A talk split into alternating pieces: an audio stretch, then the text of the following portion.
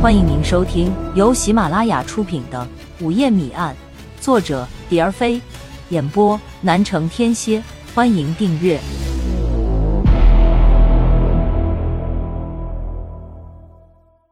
第三章：谁杀死了林一？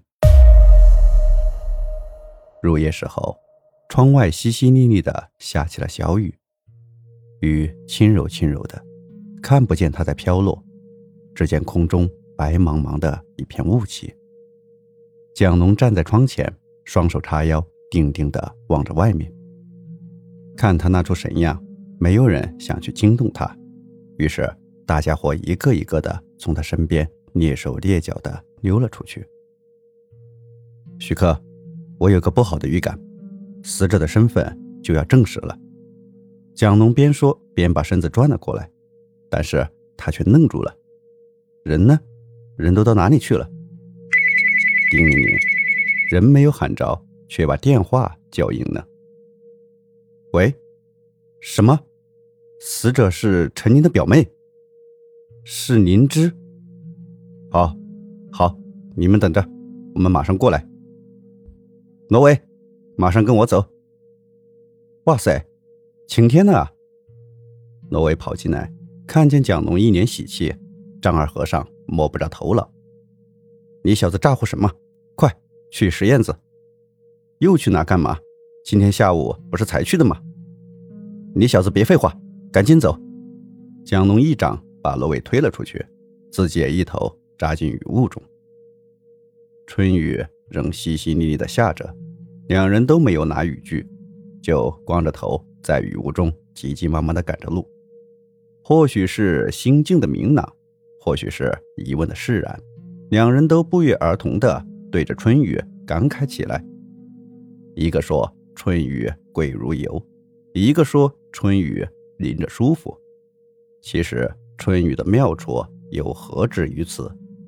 她就像一个寒春少妇。能撩拨人的情怀，能让人凭空生发出一种微妙的情调。或许正是这个原因，这场不期而至的夜雨不仅没有冲淡清芳阁的生意，反而玉石雨雾中的清芳阁平添了一种神韵，就像一个刚出浴的美少妇，穿着一件半透明的睡衣，让人想入非非。所以，等蒋龙两人赶到那里的时候，里面早已是笙歌悠扬了。老板娘趴在吧台看电视，见蒋龙二人进来，他招呼他们进屋里坐下，就噔噔噔的上楼叫英芝去了。你能确定死者是陈宁的表妹？为什么下午不告诉我们？英芝刚一进屋，蒋龙一边示意他坐下，一边迫不及待的问：“下午我第一眼看见的时候。”就感觉有点像，但是我还不敢十分肯定。为什么现在敢肯定呢？找到什么依据了吗？罗伟没等蒋龙开口，一下就抢过了话头。陈宁表妹腮边有颗紫色肉痣，我看见照片上的女孩也有一颗，所以我想死者会不会是陈宁的表妹？哦，你见过陈宁的表妹，在什么时候？她来过这里，那是年前时候，陈宁收拾东西，把一张照片带出来了，我就拿起来看了看。陈宁问我：“我表妹漂亮不？她是学校的校花呢，过了年就要考大学呢。”我就那时知道她表妹林一的。林一在哪里读书？她到这里，你见过吗？听陈宁说，她在他们家乡曲县一中。我没有见过人。哇，那是不是陈宁杀死了他表妹？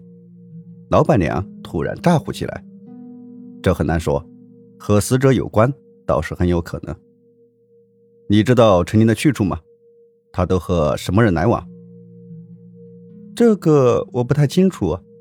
虽说我们平时都比较要好，但有很多事情还是不说的。这次他出门并没有告诉我。英芝望了望老板娘，嗯，想起来了，有个和他表妹年纪差不多的姑娘，常上他这里来玩。老板娘一拍大腿，然后把嘴对着挪威的耳朵。姑娘，知道那姑娘叫什么吗？不知道，我们没有说过话。陈宁是曲县什么地方人？天宝村人。好，谢谢你们提供的情况，今天就谈到这里。如果想起了什么，随时给我们打电话。蒋龙见再也问不出什么，就合上笔记本站了起来。记住。别把我们的谈话告诉其他人。罗伟随后叮咛了一句。雨不知道什么时候停的，雾气已经散尽，空气清新而湿润。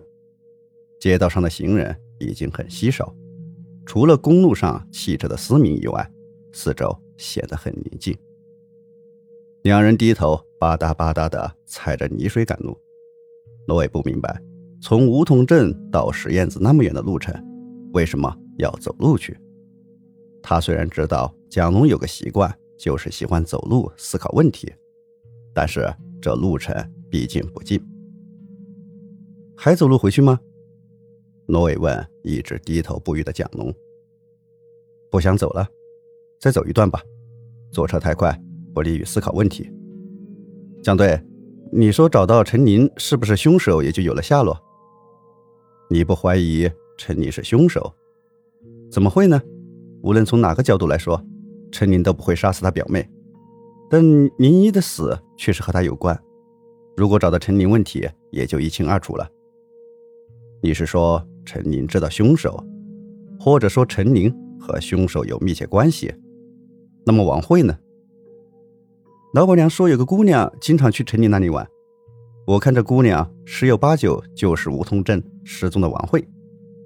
罗伟平时不太善于言语，今天却变了个人一样。你分析的很对，我们这案子就像一堆乱麻，要理清这堆乱麻，唯有理出线头，而陈宁就是那堆乱麻的线头。从尸检来看，这桩命案完全是因色而起，凶手会不会是舞厅的常客，或者陈宁的相好？极有可能。说到这里，一辆载着客人的出租车“嘶”的一声开在他们面前停下了。江龙一见，高兴地说：“正瞌睡，就送来了枕头。走了。”拿着罗伟就钻了进去。